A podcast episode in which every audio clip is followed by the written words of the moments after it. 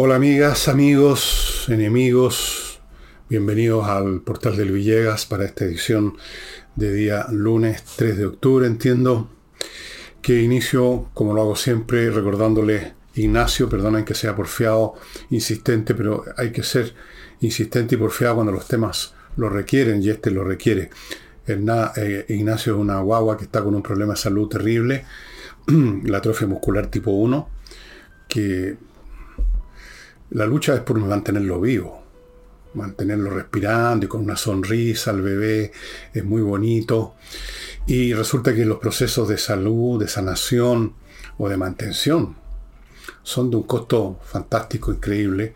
Y por eso que está esta campaña nuestra y de otros grupos para ayudar a la familia de Ignacio a pagar las cuentas que son de cientos de millones. No es un millón, no son diez, son cientos. Así es que, porque son tratamientos genéticos, cosas como esa. Así que póngase, ahí están los datos. ¿Qué le cuesta? ¿Dos lucas? ¿Cinco? Ojalá todos los meses, de vez en cuando, por lo menos.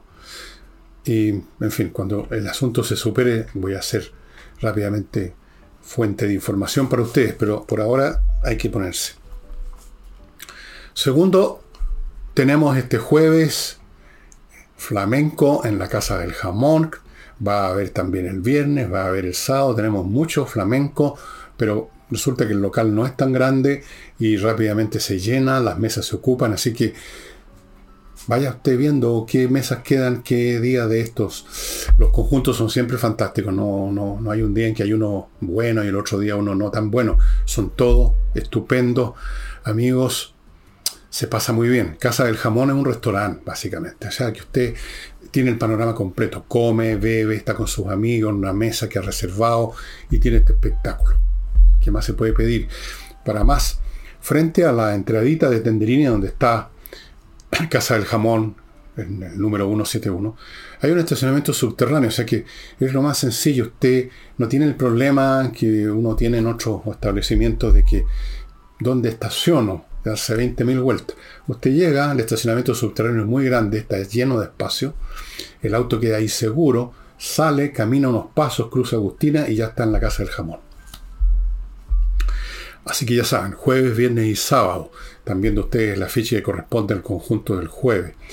Y les cuento que mis libros, que entre a elvillegas.cl slash tienda y aprovecha además las oportunidades que le estamos dando en términos de costos, porque los precios están por los suelos. Hemos estado realmente regalando a precio de bodega, estamos sacando los puros costos, menos que eso, no soy suicida, porque queremos vaciar la bodega para otras cosas que tenemos en proyecto, entre ellos uno que va a ser un libro en colaboración con muchos de ustedes, con la foto de ustedes, que es la segunda edición de Adiós Valparaíso, que además voy a hacerle cambios al texto, agregarle cosas, va a ser como otro libro Así que los que tienen a Dios Valparaíso van a, no se van a repetir el plato con un libro igual, va a ser un libro distinto. Y hay otros proyectos también, por eso que estamos vaciando la bodega a precios de huevo. Y ya sabe cuáles son los libros, Revolución, Tsunami, Insurrección, eh, la, Torre de Papel, Envejezco, Muérase, mm, Julio César, todos esos libros. Y entremos en materia. Amigos, en el curso de la historia humana han habido cinco grandes revoluciones tecnológicas que son las que están en la raíz de las grandes revoluciones, los grandes cambios en el modo de vida de la humanidad. No son los golpes de Estado, no son las llamadas luchas de clase, no son los cambios de régimen, de dinastía, no son las guerras internacionales o las guerras civiles, pueden ser importantes, pueden tener efectos, pero las grandes revoluciones que cambian el curso de la humanidad en su conjunto tienen una base tecnológica. La primera fue la revolución neolítica, la revolución que significó la invención de la agricultura y de la domesticación de animales. Eso cambió la vida de los que hasta ese momento eran poblaciones miserables y muy pequeñas que andaban a poto pelado buscando algo que estuviera botado, algún resto de un animal que hubiera sido ya desdeñado por las fieras. vivían al 3 y al 4, al 2 y al 3 más bien. Una vida breve y miserable, como decía el autor de Leviatán, Thomas Hobbes. Sobre esa base se transcurrieron muchos siglos con civilizaciones, que Roma, que los griegos, que esto, con muchas invenciones, muchas creaciones, mucho desarrollo, pero básicamente el mundo seguía siendo un mundo agrícola, vivía de la agricultura. Si había una sequía, si había una inundación, si fracasaba la cosecha, se morían de hambre igual en la época del Imperio Romano que en la época de las primeras villas neolíticas. La gran segunda revolución tecnológica se produce en el siglo finales del, digamos, segunda mitad del siglo XVIII y primeros años del siglo XIX, y es la máquina de vapor, aprovechar la fuerza del vapor en maquinaria. Eso comienza lo que se llama la primera revolución industrial, que cambiaría enormemente el curso de la vida humana. Esa es la segunda. La tercera revolución, y ustedes se preguntarán a dónde voy, ya espérense, la tercera gran revolución ocurrió digamos, en el último cuarto del siglo XIX, cuando se desarrollan nuevas formas de energía, el motor explosión, o sea, el motor que utilizamos hasta el día de hoy, el motor eléctrico, o sea, aprovechamiento y generación de energía eléctrica, las industrias químicas. Esto fue una tremenda revolución, la tercera revolución. La cuarta se produjo después de la Segunda Guerra Mundial y fue el desarrollo de la informática, más en los años 50, 60 ya empieza a cobrar vuelo. Fue una cosa súper importante, cambió, produjo muchos efectos colaterales, invenciones colaterales de encascada. Y la quinta gran revolución, que es la quizás la más grande junto con la primera, es la revolución digital que estamos viviendo hoy día, que se acelera a un ritmo impresionante, ya no es una cuestión de una década, mucho menos de un siglo, es cuestión de años y a veces solo de meses. Tenemos el desarrollo brutal de las inteligencias artificiales. El mundo está cambiando y va a cambiar de una manera incomprensible y eso va a generar otro modo de vida para el ser humano, incluso capaz que cambie la definición de ser humano. Y les cuento todo esto porque en medio de esta quinta gran revolución, He aquí que la izquierda, en este caso encarnada el día sábado por el señor Boric y su concentración, siguen, siguen pegados con discursos sesenteros o de antes incluso, siguen con discursos, narrativas, repletas de conceptos anacrónicos, que ya eran anacrónicos cuando se fueron creados por primera vez, siguen viendo el mundo con las antiparras del socialismo decimonónico, cualquiera que sean las variantes que le hayan metido, especialmente estos pinganillas supuestamente intelectuales españoles que se dan vueltas de vez en cuando por acá, contra reembolso, por supuesto. Siguen viendo el mundo como si estuviéramos en la época victoriana, con el proletariado, los explotados, los desposeídos por un lado, los capitalistas, los explotadores por el otro, hay que expropiar a los expropiadores, nacionalizar las industrias, el Estado, todo ese discurso en esa narrativa, si ustedes tienen paciencia, pueden ir a encontrarla en pensadores que eran bastante más eficaces que los de ahora del siglo XIX. Les puedo dar los nombres el día que ustedes quieran. No solamente Carlos Marx, Federico Engel, Ferdinand Lassalle, montones. Eh, los grandes utopistas, Owens, eh, montones. El mismo discurso, con muy pocas variantes. Muy pocas variantes. Eh, el mundo entra entonces en esta tremenda revolución tecnológica y la izquierda nos sigue cacareando narrativas anticuadas, ruinosas y que en muchos casos conducen al enfrentamiento civil y a desastrosas guerras internas, al derramamiento de sangre en última instancia, amigos. Y lo vimos, los que, tuvieron, los que fueron y los que tuvieron paciencia para escuchar, yo no la tuve, pero me contaron las cosas que dijo este señor Boric, que ni siquiera es marxista-leninista, es él y los demás de su círculo marchista-leninista, porque no saben hacer otra cosa en política que sacar sus cuerpos a la calle, a caminar de un lado para otro o a concentrarse en un sitio a escuchar estas narrativas vociferadas a gritos en esta, en el caso de Boric, patética imitación esta patética copia al carbónico, este Allende en miniatura que representa Boric. El mundo está cambiando de una manera impresionante y lo estamos incluso nosotros, que estamos en la cola, en el culo del mundo, las estamos sintiendo ya. Y es aquí que tenemos que escuchar a los Boris de este mundo hablando las mismas cosas que yo le escuché a Salvador Allende, que mi madre le escuchó, qué sé yo, no sé, a los políticos que a le tocó conocer más en los años 50, probablemente lo mismo que decía Recabar en los años 20, lo mismo. Y se dan de progresista y son más que un atajo de reaccionario en todo el verdadero sentido de la palabra, mirando para atrás. Vean ustedes las conmemoraciones, vean ustedes lo que hacen, escuchen lo que dicen, de qué están siempre preocupados, de conmemorar algo que ocurrió hace 50 años. Hace 50 años ocurrió un hecho desastroso que tiene que ver con un gobierno que ya era anacrónico también, el de Salvador Allende. Ya en ese entonces era una visión anacrónica del mundo. De esta visión de las revoluciones, de los pistoleros, de los Lenin, del asalto al Palacio de Invierno, de la revolución, de los compañeros de la vanguardia, de la planificación central, del Estado. Todo eso es victoriano. Cuando escribió su obra Carlos Marx? A finales del siglo XIX. Se crió a mitad del siglo XIX, victoriano. Es una visión retardataria, reaccionaria, la de Boric y la de toda la izquierda. Es una visión conceptualmente reaccionaria y hormonalmente resentida, envidiosa y chirriante de odio. Eso es todo lo que hay, es todo lo que puede ofrecer. Todo lo que puede ofrecer la izquierda es lo que vimos el sábado, una concentración, una marcha, una protesta, una movilización, o sea, un movimiento de cuerpos en el espacio eso es todo. Más elemental que eso, más chanta que eso, imposible.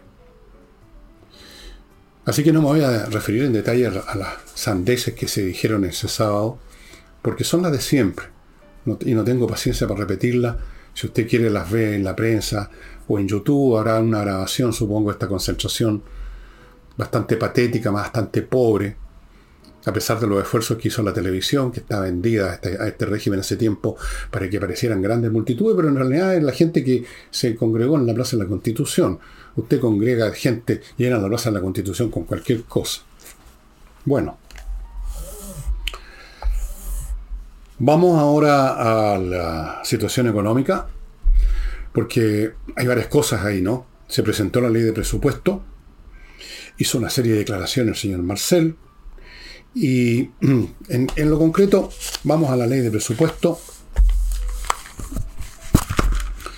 El presupuesto creció, o sea, el gasto fiscal, en un 3,5% y con cueva, porque los pronósticos de los economistas son tan falibles como los, pronósticos de todos los llamados científicos, y siempre son más optimistas, y siempre después tienen que, como dicen ellos, corregir las cifras, se pronostica con cueva un crecimiento del 2%, pero el presupuesto va a crecer un 3,5%, lo cual significa un 150% más de lo que va a crecer la economía.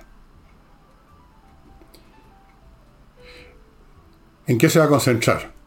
Un aumento en gasto en salud, ya vamos a ver algunos detalles de en qué consiste esto, del 8%, en, en vivienda un 12%, en educación no sé cómo, 4%, seguridad 5,7%.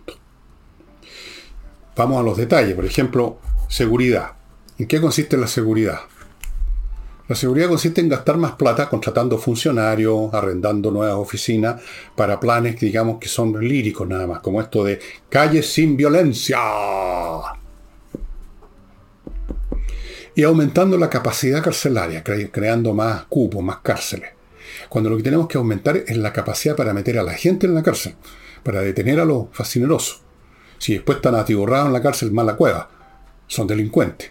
Lo primero es lo primero, capturar a los delincuentes. De dónde después se los mete el segundo problema. Se va a gastar en eso, sobre todo calles sin violencia. Todo esto es puro discurso. ¿Para qué voy a entrar en detalle del tema de educación, que es un cuerpo muerto en este momento en Chile, la educación chilena fiscal, está muerta y la educación privada arrinconada. Y en parte, en algunas partes, en algunos colegios, en alguna sección de la educación privada también está media muerta, porque ha entrado la peste, la plaga llegó también ahí. Con plaga me refiero a las costumbres actuales, a los modos de pensar, a los currículum, a los programas de estudio, a la clase de profesorado que tenemos y a la clase de alumnos que tenemos hoy en día, una generación que simplemente no quiere hacer ningún esfuerzo. Todo les parece mucha carga académica. Entonces, educación no existe realmente ya en Chile. Muy pocos colegios deben estar educando, en, el sentido de la palabra educar. No simplemente que los cabros vayan a clase, que, que asistan bueno, van a gastar en algo plata, porque las izquierdas, digamos, siempre se van por la fácil y lo fácil siempre es gastar, porque gastar hasta un imbécil gasta. No cuesta nada sacar un billete y gastarlo. Lo que cuesta es producir el billete. ¿Qué van a hacer en vivienda? Dicen que van a construir 260.000 casas. Hemos escuchado esa frase antes, y tal como han ido las cosas con el Ministerio de la Vivienda a cargo del conejo, el gran conejo Monte, eh, no, no se ve que se esté construyendo el ritmo que sería necesario para 260.000 casas en todo el periodo de, de Boris, no crean ustedes que en el puro año. Fuera de eso, hubo una cadena de emisoras donde Boris habló de este asunto del presupuesto y, habló en algún momento de la reactivación. Pero una vez más, lo mismo, amigo. ¿Cómo interpretan ellos reactivación económica? como gasto. Si es lo único que saben, gastar. En este caso, gasto en obras públicas, en inversión pública. Está bien. Si se invierte en obras públicas, eh, hay demandas y algunas empresas que ya existen van a poder vender sus productos, sus servicios. Pero lo esencial del crecimiento económico de la reacción consiste en que sin necesidad de que haya un más gasto del Estado, que esa plata tiene que salir de alguna parte, ese presupuesto tiene que salir de alguna parte, de hecho es alguna parte del bolsillo de todos ustedes, o el endeudamiento público, que es otro problema que se crea. La reactivación se produce cuando usted, sin necesidad de esos gastos, sin necesidad de esas intervenciones, sin necesidad de inyectar una jeringa repleta de adrenalina a ver si resucita el cuerpo, usted genera las condiciones institucionales y legales y culturales para que las empresas inviertan en vez de sacar la plata fuera del país, para que capitales extranjeras, extranjeros vengan al país, cosa que va a ser difícil después del discursito que se mandó el señor Boris en las Naciones Unidas carajeando a, las multinacionales. El tema tributario también es importante. Son cosas como esas las que generan las condiciones para el crecimiento y así ha sido en todas partes del mundo, así se sabe desde tiempos, voy a usar una expresión de una señorita de inmemoriales. Pero aquí es gasto, siempre es gasto. El problema es la educación, cambiar los esquemas, cambiar la mentalidad de los profesores, los alumnos, el colegio de profesores, cambiar las demandas, las exigencias, imponer disciplina. No, eso no. Más plata. La seguridad, meter preso a los bandidos, como sea, meterlos a que sea la fuerza a la cárcel, terminar con las organizaciones criminales de la macrozona sur, terminar con los... No, más plata. Contratemos a 4.000 funcionarios más de barro y bigote que inventen alguna cosa con esto de... ¿Cómo es? Calle sin violencia. Plata, plata, plata, gastemos, gastemos, gastemos. Lo mismo en salud. Lo mismo en salud. Lo mismo en todo. Gasto, gasto, gasto y más gasto. Y, un, y un gasto mal hecho además. Mal calculado. Con una directora de presupuesto que se está equivocando en 800 millones de dólares. Pero eso sí es la mejor directora de presupuesto de la historia según Marcel. Y a propósito de Marcel, porque tenía que entregarnos un numerito,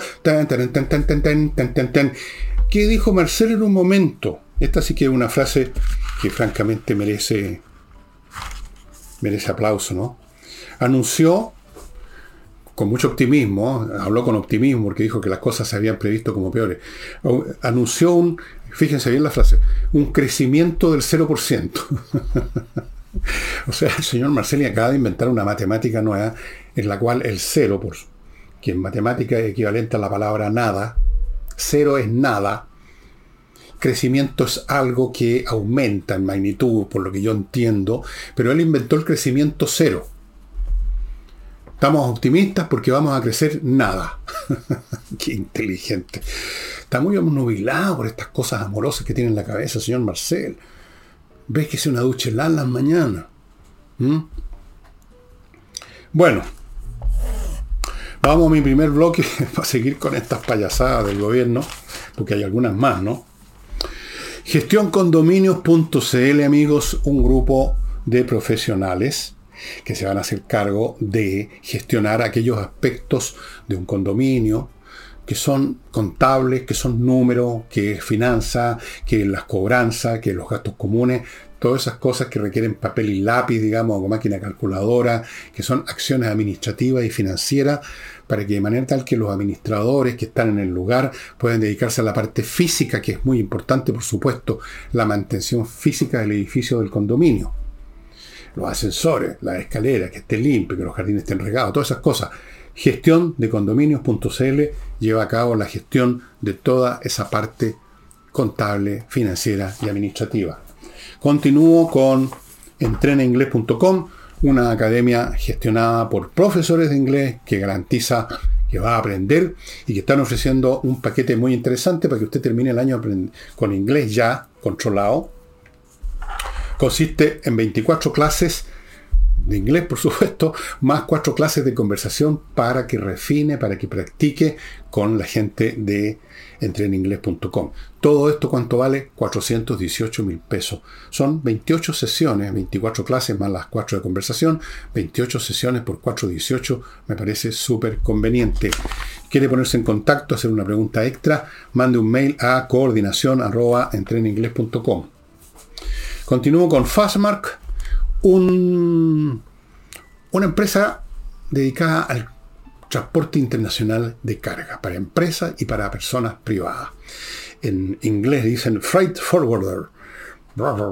Desde Estados Unidos a Chile, en barco, en container, en avión, lo que sea, según la carga, para su empresa, también para los particulares, cualquier objeto, por pequeño que sea, se lo van a traer, señores, tienen el servicio courier, todo eso con Fastmark .cl, que tiene ya hace unos tres meses o cuatro una sucursal en Puerto Varas. Y ya vamos a llegar a Puerto Varas, ya van a ver por qué. Y termino este bloque con Dealer on Law, administradora de riesgos. ¿A qué se refieren? A ese tipo de acciones lamentables, molestas, fastidiosas que son necesarias para cobrar aquello que alguien no quiere pagar.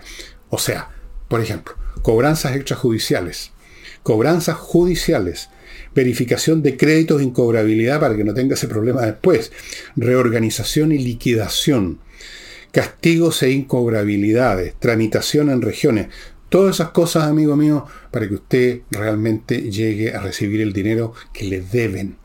Dealer and Law está hace 23 años en el mercado llevando a cabo este trabajo los 7 días de la semana, 24 horas, en región, en todas partes, son un servicio de boutique extremadamente eficiente. Lo estuve consultando en el mercado y sí, así es. Dealer Law. Vamos a la política propiamente tal. Hay una encuesta de Pulso Ciudadano que usted quizás conoce, donde aparece Evelyn Matei ampliando su ventaja sobre, sobre Cast cuando dicen ampliando, esa es la palabra que usó el diario, uno se imagina una cantidad estratosférica, pero en realidad eh, son cantidades bastante modestas, ¿no? Eh, las que están en juego en esta cuestión.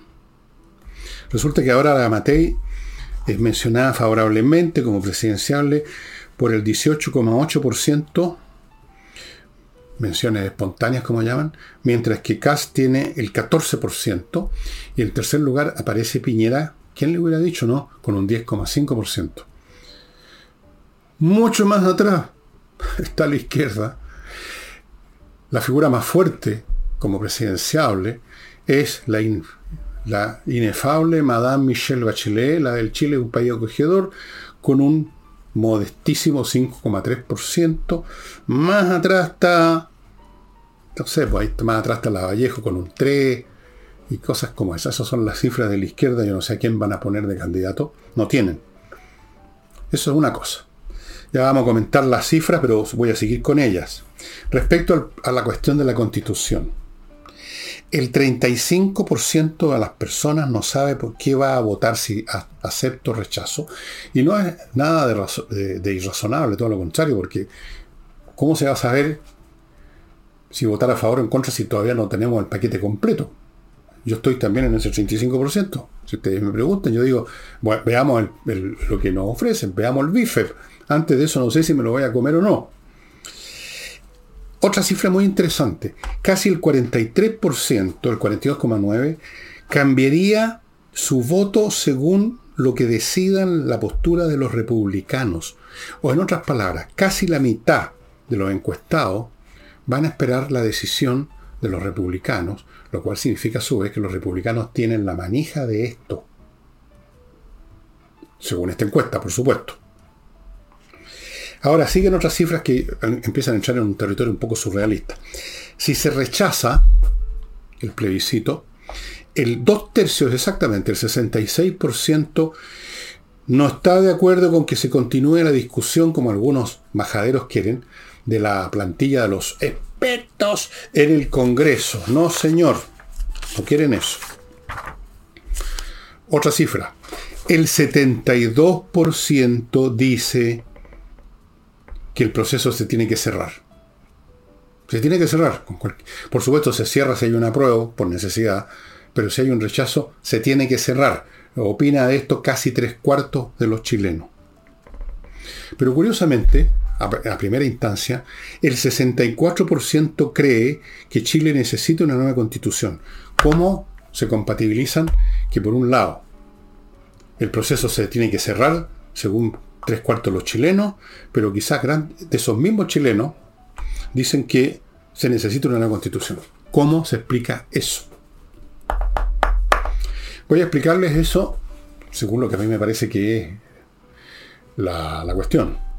La respuesta es que cuando se hace una pregunta, yo estudié esta cuestión cuando estaba en la universidad, el tema encuesta, estadística era parte del, currículum de la carrera de sociología.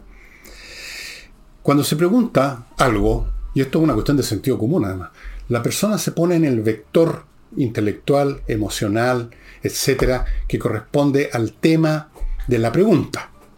Y si se le hace otra pregunta, aunque parece ser del mismo ámbito, pero que en el fondo no lo es, se pone en otro eje, en otro vector. En otras palabras, para simplificar, las respuestas de las personas derivan de dos factores. O responden lo que realmente quieren. Lo que quieren. O responden lo que suponen que se debe querer porque eso es el estándar que aparentemente predomina en la sociedad. Es el comilfo, lo que se debe, lo que está de moda, lo que corresponde, lo que es políticamente correcto. Y aquí está, claro. La gente quiere que esta cuestión termine, ya sea con apruebo o con rechazo. Eso es lo quien te la quiere. Pero por otro lado, cuando le, cuando le preguntan de, respecto a si quiere o no una nueva constitución, si cree necesario, responden que sí sería necesario porque eso fue y es el discurso que se dio desde el día 1, cuando se abrió el proceso con el señor Piñera y salió la, la Casa de Chile, y se hicieron mil narrativas en virtud de las cuales aparecía como que el país por los nuevos tiempos necesitaba una nueva constitución. Entonces la gente se pone en estos dos ejes distintos. Por un lado, lo que quiere que esta cuestión termine. Por otro lado, lo que le parece que es lo correcto, lo que todo el mundo piensa, lo que es políticamente adecuado, que es decir que sí, en realidad Chile necesitaría una nueva constitución. Es decir, parecen ser preguntas que están en el mismo terreno y en el fondo están en un terreno diferente. Esta es una ley, podríamos decir, y creo que hay otros, hay otros vectores, que se aplica a toda encuesta, que se aplica a toda conversación humana. Cuando usted habla con una persona y le hace preguntas o le plantea lo que sea, las personas se van poniendo en distintos ejes, de acuerdo a los intereses, las emociones o las ideas que tienen respecto a los elementos que están implícitos en la proposición o la pregunta suya. Y por lo tanto, pueden aparecer lo que aparentemente son contradicciones, pero que no son contradicciones, sino que son simplemente diferencias entre cosas distintas, no contradicciones. Contradicciones son dos cosas que se oponen estando en el mismo plano. Aquí son dos cosas que se diferencian porque están en distinto plano. Eso es la explicación. Y mm,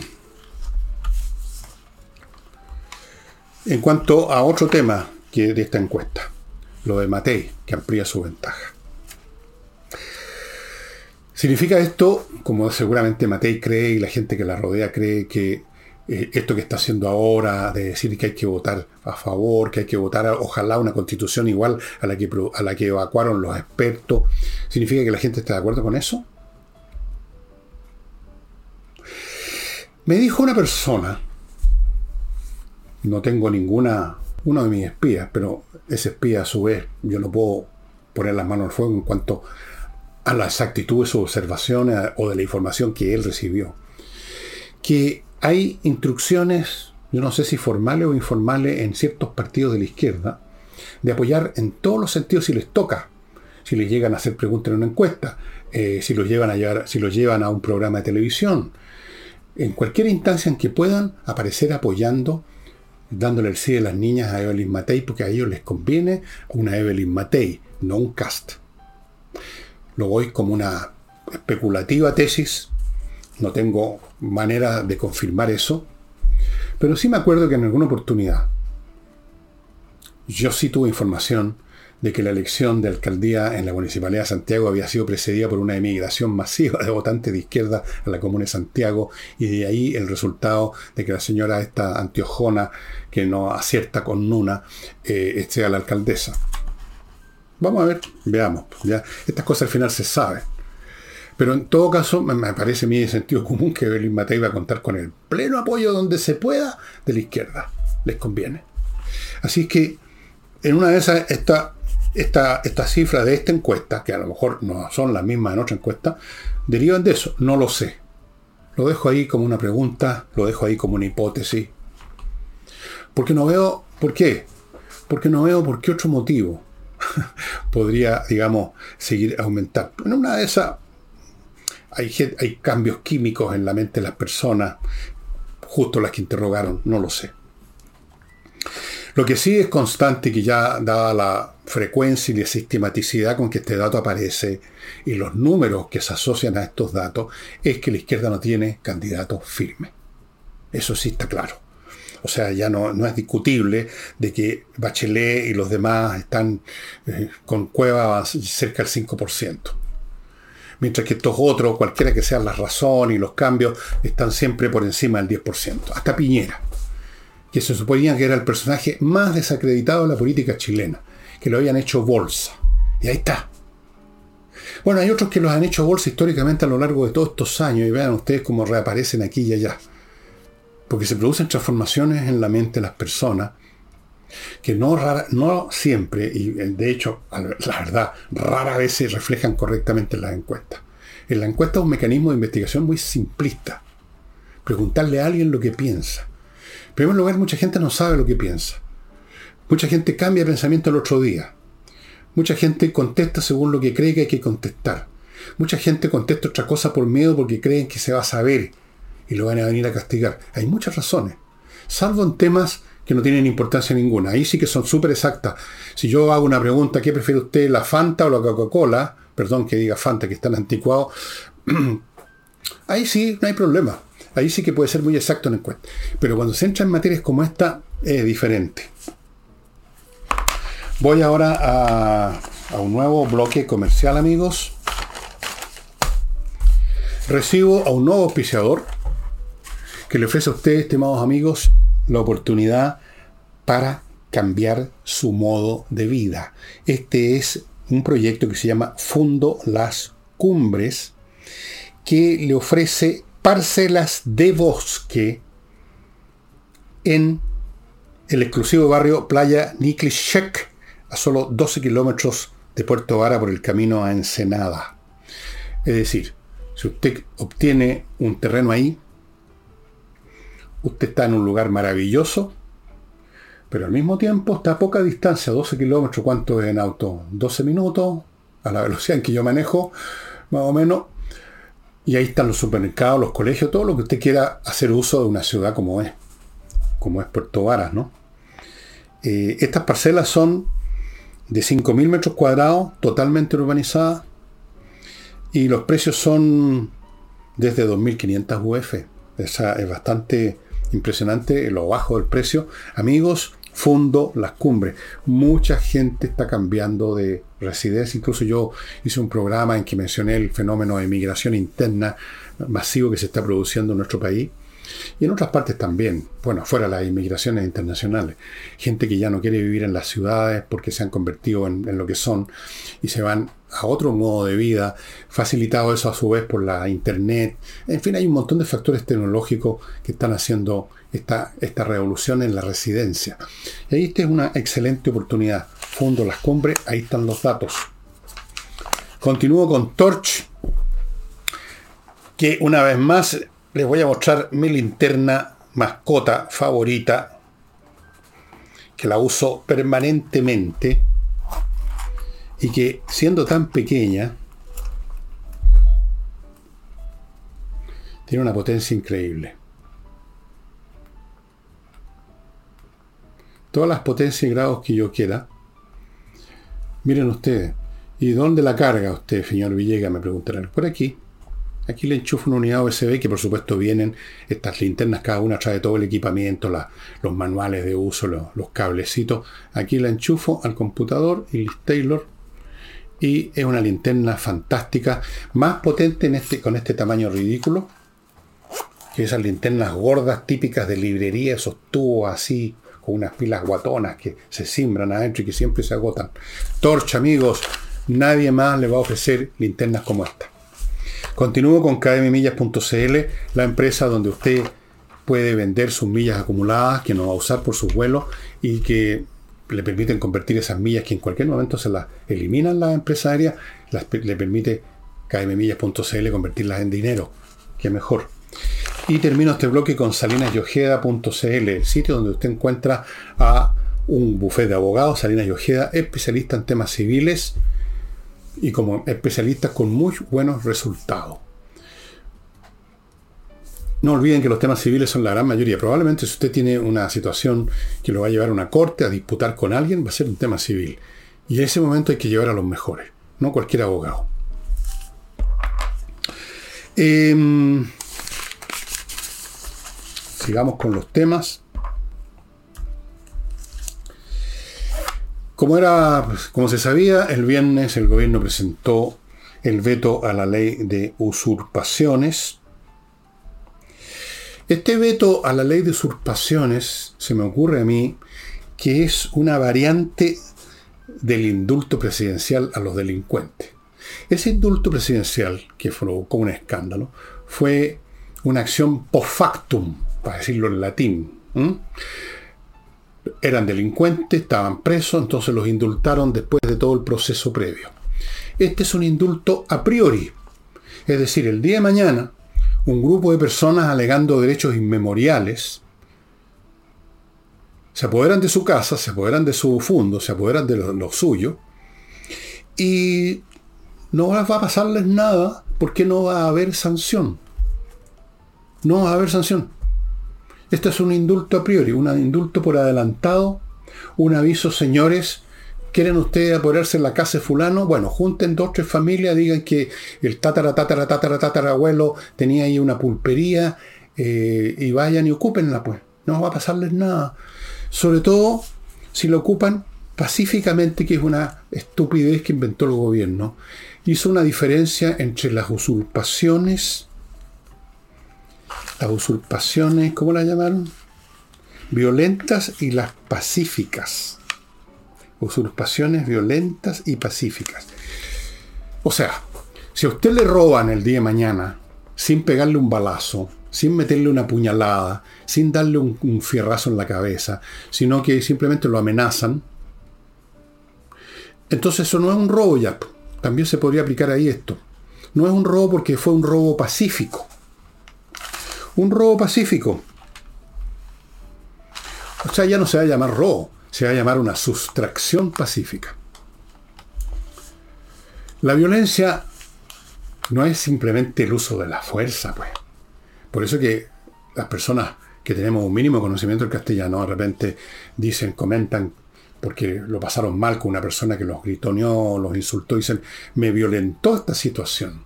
Y nadie le dio un fierrazo. Violentó, o sea que se violaron las reglas de convivencia civilizada.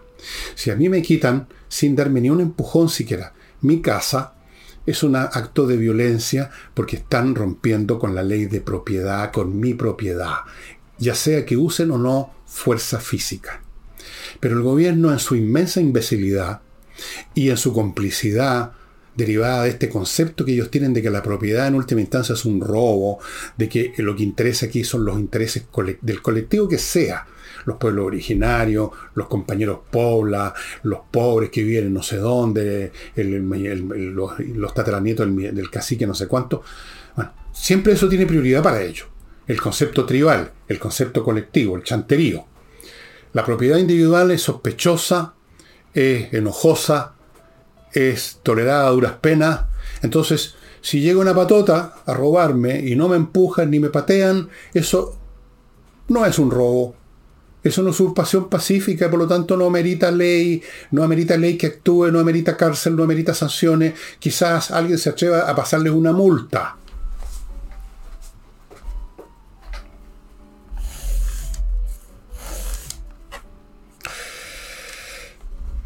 Así es.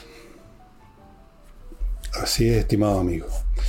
Y respecto a esto mismo, la señora Vallejo, que no cesa de decir con ese tono pedantón y serio que tiene, cosas que son absurdas, habló de que esto de pedir castigo es populismo penal. O sea, si usted quiere, si usted pretende, como en cualquier ciudadano, cualquier sociedad de la época de los sumerios, que los que le roban o intentan robar le sufren una pena porque están rompiendo la ley, eso para la señora Vallejo es populismo penal.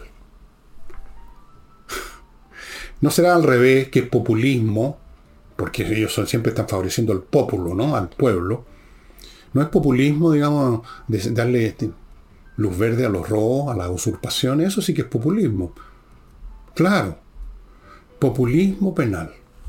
la nueva invención de la izquierda es que tratar de sancionar a los ladrones, a los criminales, a los vándalos, a lo, eso que llaman los manifestantes, los agentes sociales, los luchadores sociales, los que dejan la cagada. Eso es, tratar de castigarlo es populismo penal. Populismo penal. Tenemos que tolerar a esta gente, ¿no? Todavía. ¿Cuánto tiempo más? Dos años, supongo. Bueno, otra, otra cosa política que ya la encuentro más bien curiosa, ¿no? Eh, por mayoría de votos, eh, la oposición eh, consiguió, porque así correspondía, que haya una sesión especial para lo que ellos llaman condenar el estallido social. Para eso toda la oposición firmó la petición y hubo, que dársela porque tenían los votos suficientes, tenían el quórum para que haya una sesión para condenar el estallido. Ahora, a mí me parece esto un pecado de lógica y no hay nada peor que los pecados a la lógica. Porque si es un estallido, no se puede condenar del mismo modo que uno no condena un jarrón que se cae y se rompe. Uno no condena un suceso histórico que ocurre espontáneamente, como habría sido, según la narrativa de izquierda, eso que llaman el estallido social. Uno condena los actos voluntarios de individuos que cometen un delito. Si hubiera sido estallido, no se puede condenar. Y si se condena es porque no fue un estallido. Es porque fue precisamente lo que he dicho desde, el primer día, una insurrección, es decir, un acto organizado con el fin de echar abajo el modelo y echar abajo a la pasadita del gobierno. Eso se puede condenar o no condenarlo según su gusto, pero es un acto que un acto voluntario, condenable o condenado. Un estallido es un acto espontáneo que no tiene sentido hablar de condena ahí. Es como condenar un terremoto. Si hubiera habido estallido no tendría el sentido haber hablado de condena. Tiene sentido si hay un estallido de verdad. Uno lo explica, uno intenta entenderlo, pero no lo condena porque es un juicio moral, es un juicio legal. Y uno no condena moral ni legalmente la fuerza de gravedad ni los estallidos sociales. Ahora, este no fue un estallido social, pero siguen usando la palabra estallido para que vean ustedes la porfía, la inercia Iba a decir de la estupidez, pero digamos que de las malas costumbres. no quiero herir a, a la susceptibilidad de nadie hoy día, esto me siento muy humano. Ok. Continuemos. Em, y sigamos con las usurpaciones, ya que estamos en eso, amigos. Em, pero antes, ustedes me van a permitir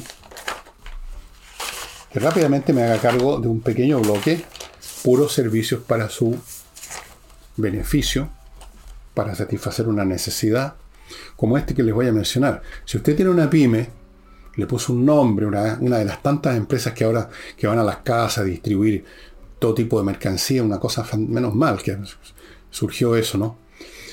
Pero le puso un nombre, un nombre fantasía. Protéjalo.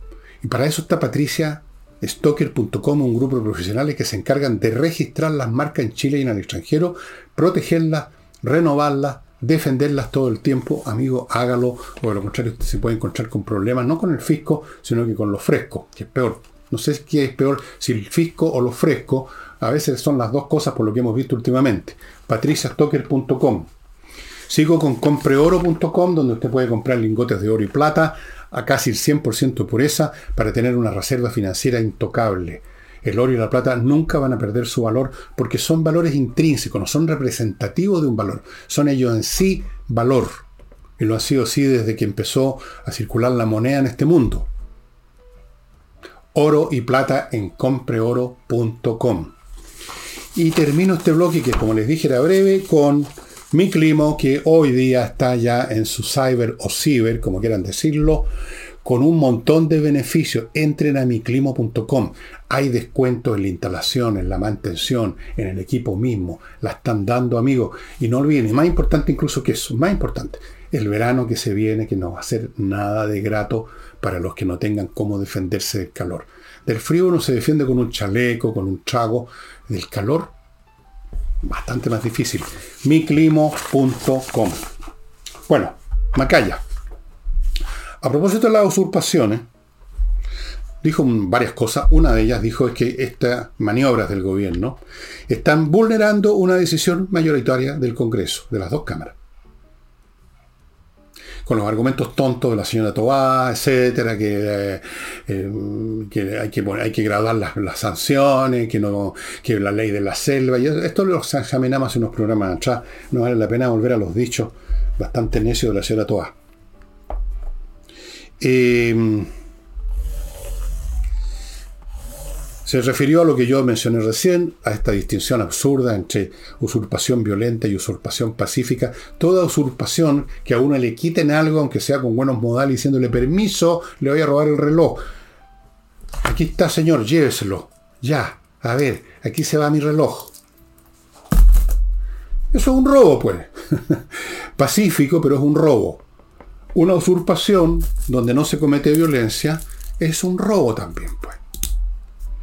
Y como todo robo, es un quebrantamiento de la ley. Y todo quebrantamiento de la ley es violencia en el sentido, en todo el sentido del término.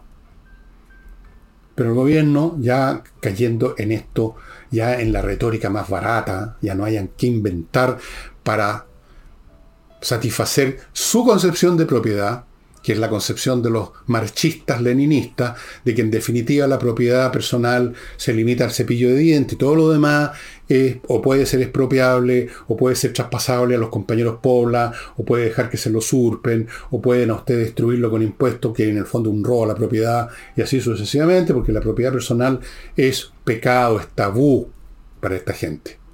Y si no me creen, lean el manifiesto comunista, que es la inspiración la raíz inspiracional de todas estas cosas que han venido hasta el día de hoy. Así es, pues, amigos míos, que así está la política en este momento. Eh, dijo Macaya además que en su momento el, pueblo verá por parte de quién está el gobierno, si de parte de la gente, las víctimas de las usurpaciones, o está del lado de los usurpadores. Yo le digo al tiro, está del lado de los usurpadores, pues, porque para ellos no son usurpadores, ellos son, son los que están expropiando a los expropiadores, ellos son los que hacen justicia, ellos son los que reparan un pecado original que se cometió no sé cuándo, en tiempos inmemoriales. Porque los valores de la tribu, de la tribu salvaje a poto pelado, vale más que la propiedad de fulano de tal que se la ganó con su trabajo y su inteligencia toda la vida. La tribu, las chantas valen más. Los poblas valen más, los pueblos originarios valen más, las masas que se toman su cuestión valen más, porque están reclamando, tienen demandas sociales de, de tiempos inmemoriales. Entonces, totalmente relativizada y destruida la, sentimiento, la propiedad, totalmente, ¿Por qué no lo reconocen abiertamente y digan, nosotros como Proudhon creemos que la propiedad es un robo, creemos que nadie debiera tener más allá del cepillo de dientes, que si lo que, eh, que sean no tengan nada pero van a ser más felices, que nosotros nos vamos a hacer cargo, el Estado se va a hacer cargo, los gremios se van a hacer cargo, las tribus se van a hacer cargo, los pueblos originarios se van a hacer cargo, la masa se va a hacer cargo. Usted no vale nada, usted es un individuo, usted es un pobre huevón. Que lo digan. Pero no lo van a decir van a decir las tonteras que dijo la señora Toa, que ha demostrado una y otra vez que su coeficiente intelectual es muy reducido, fuera de que no tiene capacidad de control emocional. Bueno, acuérdense la distinción absurda que hizo entre. No es lo mismo que salten la reja de su casa, que entren con violencia, como si las usurpaciones fueran unos tipos saltando por la reja en la casa. Uno solo. No hay salud, estimados amigos. Y un último bloque cortito, cortito, cortito, antes de entrar a mostrarle un libro súper interesante, no se vayan a ir. Don't go away.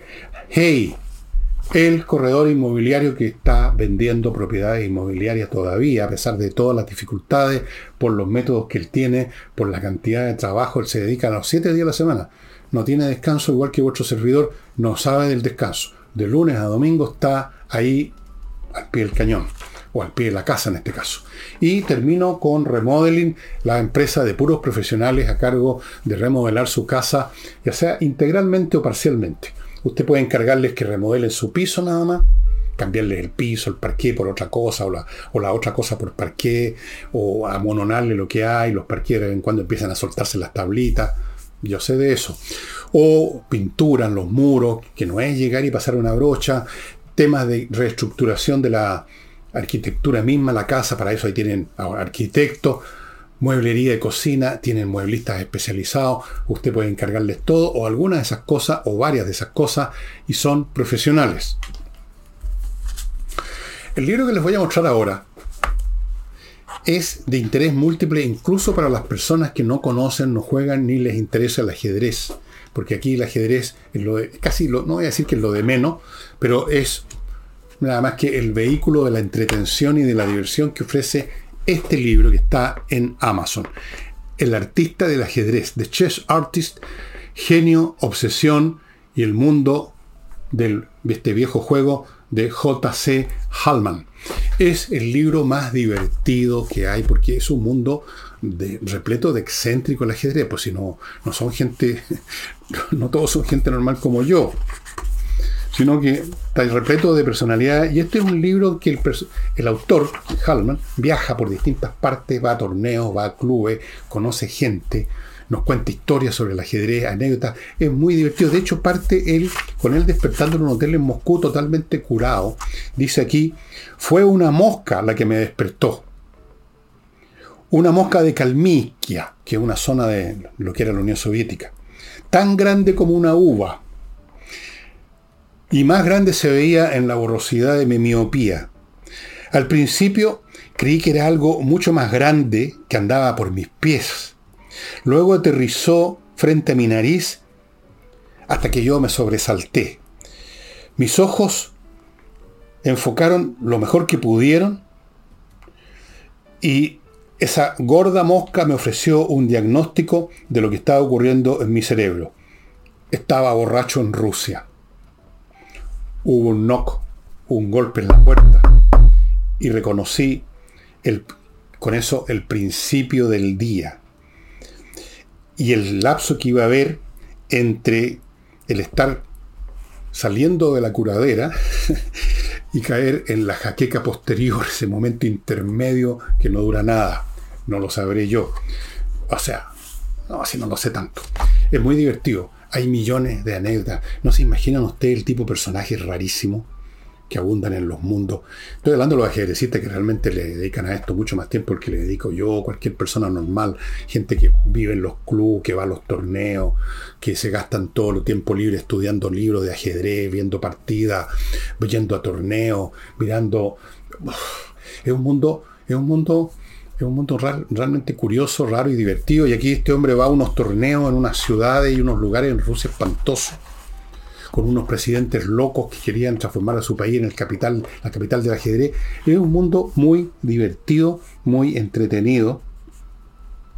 Y se lo recomiendo mucho.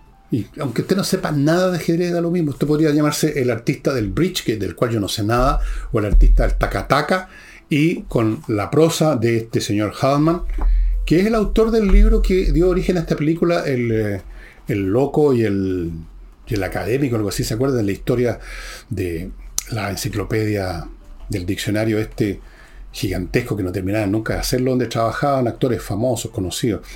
Eh, el mismo autor. Es muy buen prosista este hombre. Eh, dice aquí, este es un viaje un viaje tanto intelectual como un viaje propiamente tal, eh, dedicado, bueno, ¿para qué les digo más? El, eh, escritor y entusiasta del ajedrez Hallman explora la obsesión que el ajedrez ejerce en sus seguidores examinando la historia y evolución del juego y la gente que se dedica, dedica sus vidas a él junto con su amigo, un maestro, el maestro Glenn, Hallman recorre la ciudad de Nueva York, sus distritos de ajedrez. Hay unas partes en Nueva York donde hay unos, lo que llaman los hustlers, que son mucha gente bien humilde, eh, que tienen los tableros puestos ahí y le juegan una partida y le apuestan a usted unos dólares. Partidas de a veces de un minuto, increíble, otras de cinco hustlers. Son tipos que no son grandes maestros, pero tienen ciertas habilidades y juegan contra cualquier aficionado. Ese es un mundo, después está el mundo del club de ajedrez Manhattan, muy famoso, donde grandes personalidades del ajedrez disputaron torneos. Después está Mongolia, un lugar espantoso donde va un torneo. Se van a entretener, es muy entretenido. Por último, este es un libro que deberían leer todos los aficionados al ajedrez. The Chess Artist, está en Amazon, seguramente en otras librerías también. Y eso amigos, pone fin a mi programa de hoy. Mañana vamos a estar con Nicole Rodríguez como es tradicional. Chao, chao. Chirio.